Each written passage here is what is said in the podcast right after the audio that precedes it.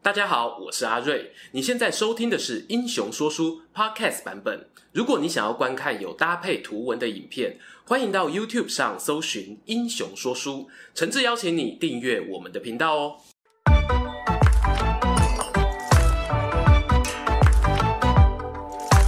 Hello，英雄说书的观众朋友，你们好，我是说书人阿瑞，替大家带来精彩的英雄故事。如果问观众朋友啊，想到荷兰会想起哪一种花卉？你会浮现旅游网站介绍的五颜六色郁金香花海。没错，作为荷兰的国花，郁金香形象啊，可以说深植人心。然而，另外也有一个国家呢，同样拿郁金香做国花，知名度我就稍微没那么高了。那是位于欧亚贸易枢纽的土耳其。而事实上，这两国之间哦，确实有因为郁金香牵起一段有趣的缘分，甚至间接引爆了十七世纪上半叶那场著名的郁金香狂热经济泡沫事件。在当今财经投资话题当道，人人想要钱滚钱赚大钱的年代里，这则故事呢，完美诠释了那句话：历史总是不断重演的。接下来呀、啊，就让我们一起穿越时空，进入因为花朵而疯狂的年代吧。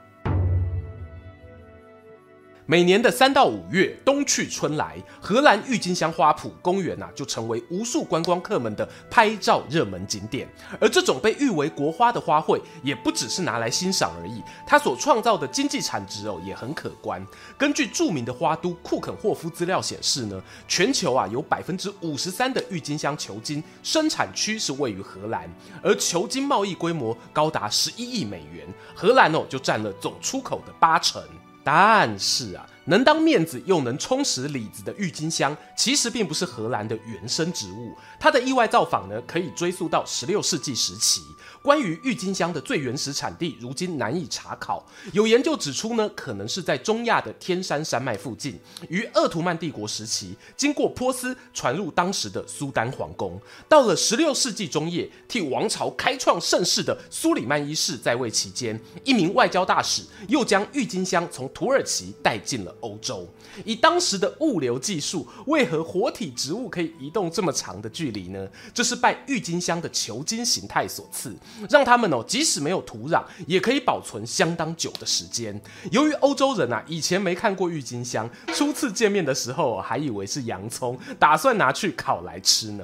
有一位荷兰的植物学家克鲁西厄斯从使者手中拿到了首批郁金香的样本，他对这种充满异国风情的植物大为惊艳，不止详细记录它的外观、生长过程，还大力推广栽种的方法。正所谓物以稀为贵，加上当时呢，荷兰正处于一个经济起飞的黄金年代。我们在东印度公司上集影片中哦有提到，他们因地势低洼，农业发展比不上其他国家。阿姆斯特丹的商人们很早就自立自强，组成武装舰队往外探索。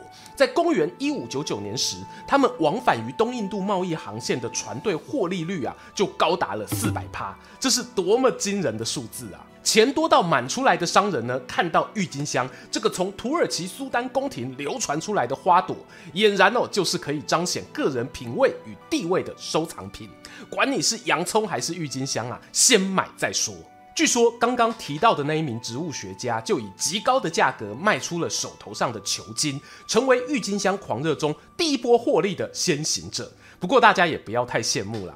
当时呢，克鲁西厄斯啊，或许是低估了人们的贪婪之心啊。开心没多久，他收藏在家中的其他球茎样本就遭到小偷搜刮一空，立刻呢又成为第一波的受害者。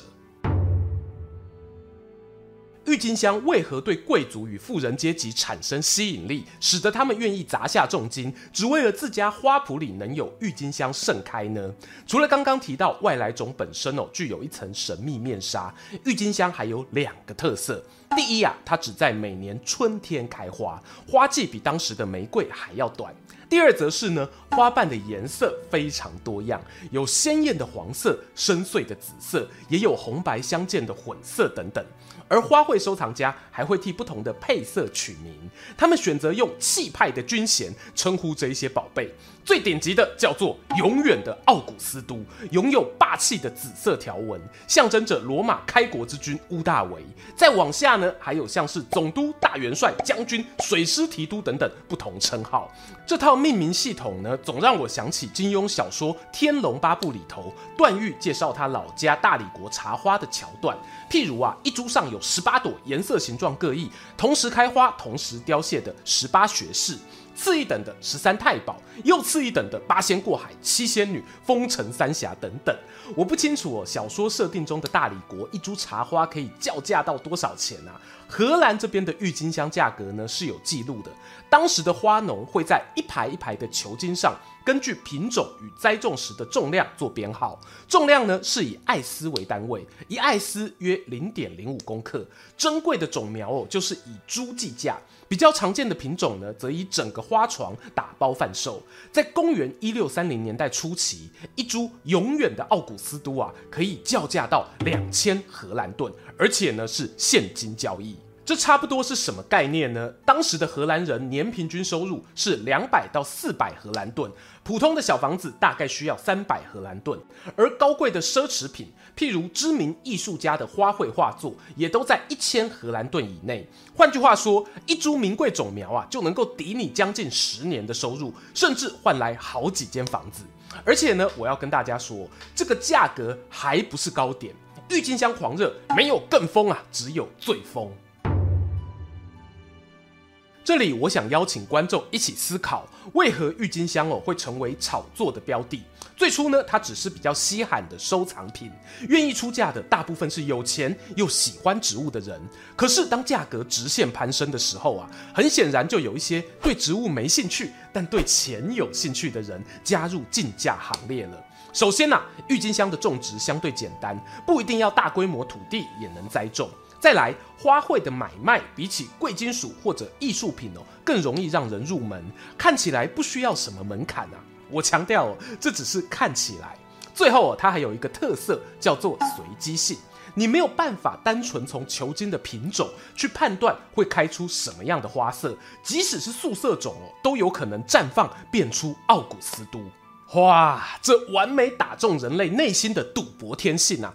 买球金就好比手游十连抽啊，就算只是开出个水师提督，也是会让人上瘾的。顺带一提哦，时隔多年后，科学家们才知道啊，永远的奥古斯都花瓣上那个让所有收藏家为之着迷的紫斑条纹，其实呢是因为植株受到病毒攻击、褪色或花青素不规则分布所引起的。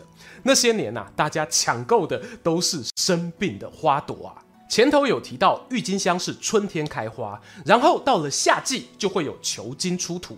正常情况下，总是要有球茎的库存才能够买卖吧。但一年一度的交易呢，实在太缓慢了。对于手上有点闲钱，马上就想要参与翻转人生游戏的投机者来说，最好啊是一天二十四小时，一年三百六十五天都可以买乐透哦。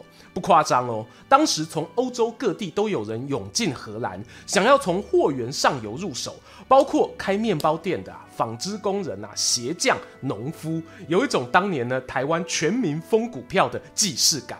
以前买股票啊要去耗子。在一六三零年代要买郁金香呢，可以去旅馆，里面会有人开好房间，称之为会社，方便哦交易商与买方谈价。场地方呢还可以抽些许中介费，整个产业链呢都完整起来了。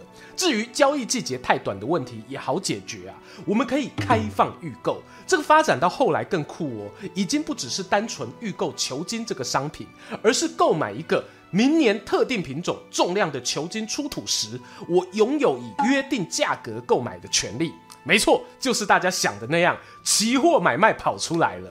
市场上的价差啊，会透过现金结算，而多数的交易呢，则以信用票据为凭。由于这些买卖过程中呢，商品有的还在土里，甚至根本不存在，只单靠那一些纸本票据做基础，有人就戏称它为“风中交易”。据说啊，厉害的投资客连沾着泥土的球茎都不用碰到，只要透过纸上契约承诺运作，就能赚进六万荷兰盾。他还拿自身经验哦去劝新人加入投资，鼓励他们说啊，反正啊，你现在只是在票据上签名，明年夏天交割前都不用掏钱，等到夏天来临，你早就把东西脱手了。这套话术是不是又有既视感了呢？几乎啊，所有的投机者都抱持这种心态，这也是投资与投机之间最大的差异。在市场一头热的风潮中啊，没有人愿意相信自己会那么衰啊，变成被套牢无法脱手的倒霉鬼。不说别的，光看刚刚讲到那一株价格两千荷兰盾的奥古斯都，只经过短短三年时间哦，就已经被哄抬上六千荷兰盾，更别提其他普通的种苗。然而，当真正喜欢郁金香的爱好者看到连普通种苗价格都高得离谱，因此对市场望之却步的时刻，买方越来越少，卖方却越来越多，就是大难临头的日子。公元一六三七年二月，据说啊是一个寒冷的清晨，在荷兰哈伦市的花卉交易中心内，开始流传一个谣言：要买郁金香的人都消失了。砰！郁金香这一档股票霎时间掉到跌停板。隔天，所有花匠都想要挂卖，却乏人问津。紧接着面临的问题呢，就是那一些承诺购买的票据全部跳票，已经签约的合约啊，也都无法执行。破产的投机客多不胜数，即便想要对他们要求赔偿，都未必拿得到钱。郁金香狂热正式宣告成为泡影。然而有趣的是呢，这件事情啊，对荷兰并没有造成全国性的经济灾难，主要呢有两个原因，其一是。他们不愧啊，是很早就接触资本主义的国度。你要说是快刀斩乱麻也好，简单暴力也罢，议会啊与政府发现状况不对后，仅仅一年不到的时间哦，就完成对整起风波的调查，将事件呢定位成全国性的集体赌博，正式宣布，凡是有合约纠纷的人，只要支付当初议定价格的三点五趴，就可以终止合约。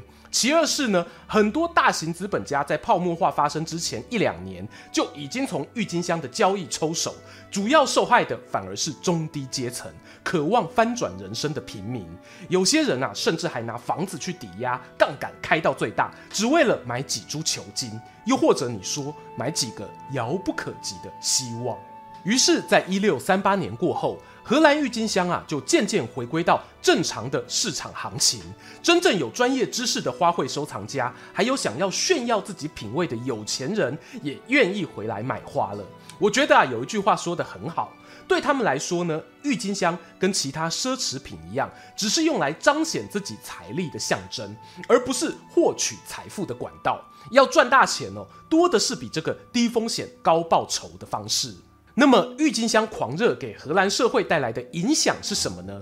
套句网络乡民常讲的，伤害性不高，侮辱性极强。发生这样的事情哦，让人们觉得集体智商啊都受到侮辱。郁金香呢，一度成为过街老鼠，甚至有人看到啊这种花就要拿拐杖把它狠狠砸烂，认为它象征着罪恶与贪婪。诶在一九二九年华尔街股灾的时候啊，也发生类似的状况。当时社会大众哦，对股票也是非常厌恶。我说啊，花朵与股票何其无辜！有资本的地方，很自然就会存在着投资人的孪生兄弟——投机客。我个人相信呢，金融投机的现象是很难杜绝的。好比欧洲在郁金香狂热过后，十八世纪的英国、法国陆续又有发生南海公司、密西西比公司的泡沫化事件。很多受害者啊，在拿出金钱买下自己认为可能会赚钱的商品当下，并没有意识到我这一个获利机会的本质，很可能是欠缺合理的经济行为当基础。某种程度上，你也可以用资讯不对等或者金融运作理解不足来解释这个现象，未必有是大家都学不到历史教训。毕竟啊，事情发生的当下，没有谁能预测。哇，原来我即将参与一场历史性的经济泡沫呢！希望哦，今天的故事让大家未来欣赏郁金香时，不只能看到它的美丽，也能记得啊，人类在面对庞大利益时的脆弱。想了解更多金融史上经典大事件吗？本月频道证书呢，是由这一本左岸文化出版的《金融的世界史：泡沫经济、战争与股市》。只要在影片下方留言“我不是韭菜”，就有机会抽中好书。付费会员们呢，还可以到专属社群贴文填写表单，有第二次抽奖机会哦。你自己在生活中啊，有遇过类似的投机诱惑吗？欢迎在底下留言跟我们分享，也邀请大家不吝订阅英雄说书频道、穿越时空巴士副频道，追踪说书人阿瑞的 Instagram，我会在那边分享更多说书日常，期待和你们下次空中再见。喜欢今天的故事吗？画面右边还有更多推荐影片可以追哦。诚挚邀请您动动手指订阅我们频道，打开小铃铛，选择接收全部消息，还有每周固定直播的副频道《穿越时空巴士》等你一起来上车。如果你还想要给我们更多鼓励，也可以扫描加入会员 QR Code，用每个月一杯咖啡的钱赞助团队创作更多好故事。我们下次见。